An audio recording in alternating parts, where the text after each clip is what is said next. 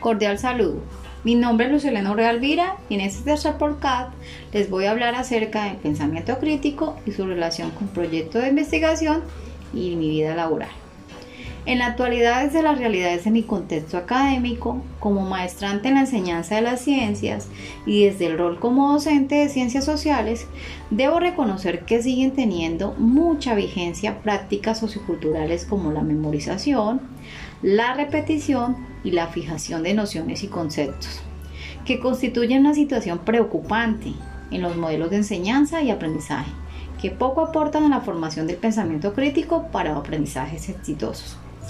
El desarrollo y surgimiento de nuevas realidades, circunstancias y escenarios formativos nos deben llevar a asumir ambientes de aprendizaje que no sean contradictorios con el objetivo de formar integralmente ciudadanos para la vida, capaces de transformar las realidades de una forma positiva, como por ejemplo lo plantea Quintero en 1992 cuando opina lo siguiente.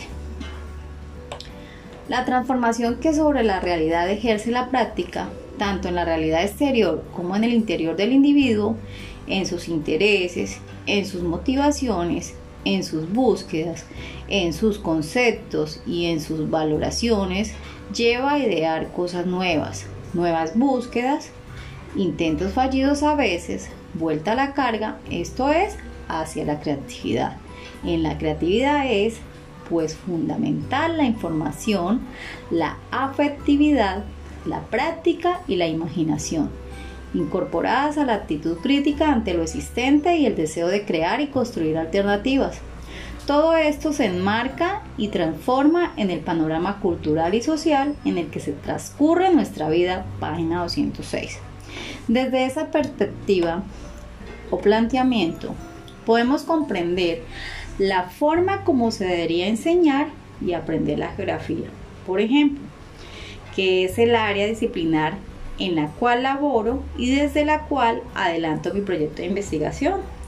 buscando fortalecer en los niños y niñas del grado primero las competencias geográficas. De allí la exigencia de una acción educativa significativa que forme a nuestros estudiantes como actores protagonistas críticos de los fenómenos o acontecimientos, y no como simples espectadores apáticos, sumisos, alineados por la información recibida del exterior o de los medios de comunicación. Por eso la inquietud de transformar nuestras prácticas pedagógicas desde el marco de lo planteado por Rolo en 2014,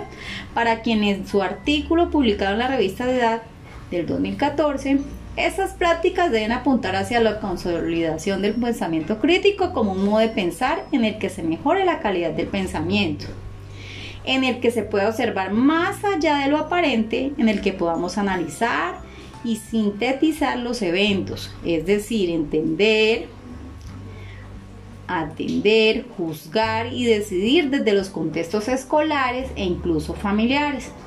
Con ello estaríamos desde la clase de geografía, por ejemplo, fortaleciendo la forma de pensar y actuar en la ejercitación de un pensamiento ágil, original y útil que confronte los hechos en forma analítica, constructiva hacia la elaboración de una subjetividad más explicativa, sensata y consciente en la dinámica de los hechos sociales o en el caso particular de los fenómenos histórico-culturales y geográficos. Relacionado lo anterior, en el diseño de una unidad didáctica propuesta para fortalecer las competencias geográficas desde la investigación, adelanto, debo compartir la importancia de reevaluar o volver a considerar el modelo teórico para apuntar hacia el desarrollo de las siguientes habilidades identificar conceptos o ideas centrales, reconocer suposiciones subyacentes, evaluar la evidencia en el que se basan los argumentos, buscar datos adecuados, verificar hechos, buscar información, tomar decisiones, dejar de lado los prejuicios. Finalmente, ya para ir cerrando nuestra participación y aporte desde el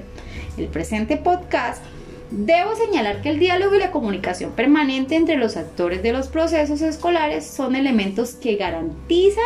un buen porcentaje del alcance de los objetivos trazados y que el reto o misión de educar desde la creatividad para la generación de pensamiento crítico responden al compromiso, constancia y decisión de cambio a partir de la autorreflexión de mis actuaciones como individuo para contribuir al contexto social. Muchas gracias.